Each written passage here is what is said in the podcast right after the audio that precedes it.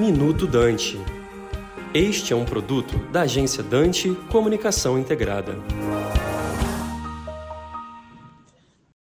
Historicamente, a moeda sempre ajudou o comércio. Quando a gente fala de moeda única, a gente está falando de mais integração comercial numa região e, portanto, mais crescimento econômico.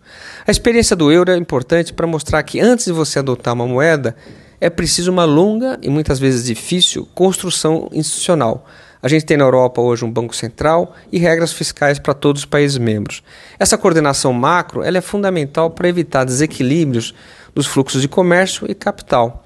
Vamos supor que um país membro na Europa tenha baixa produtividade ou um governo que decida aumentar muito seu gasto público. Isso vai estimular as importações, gerar inflação. Com mais inflação, os juros em termos reais caem, da mesma forma a gente tem uma apreciação real do câmbio.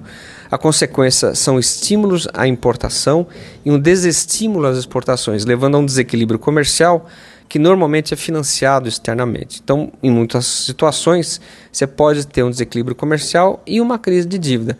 Foi um pouco o que a gente viu em 2011 na Europa. Portanto, a, coordenação macroeconômica é fundamental para tornar os países mais próximos, mais estáveis e, portanto, fazer com que é, a moeda única funcione. Quando a gente aplica esse modelo para o caso do Brasil e Argentina, a gente vê que o desafio é muito grande. A economia argentina ela tem um problema básico de baixa confiança no sistema bancário. Isso reduz o mercado de crédito e, em particular, torna muito difícil ao governo se financiar internamente. A saída tem sido tomar financiamentos externos ou se financiar com o Banco Central. Qualquer uma dessas duas saídas tem promovido uma escassez de dólares no mercado local e inflação. A gente vê hoje uma estabilidade grande, com inflação alta e fuga do peso em direção ao dólar. Portanto, quando a gente discute moeda única para Brasil e Argentina, é preciso lembrar que os países vão ter que fazer um longo caminho de convergência institucional para que as políticas macroeconômicas sejam mais harmônicas e, com isso, haja maior estabilidade e favoreça a existência dessa moeda. Eu sou Roberto Padovani, economista-chefe do Banco BV, e falei para o Minuto Dante.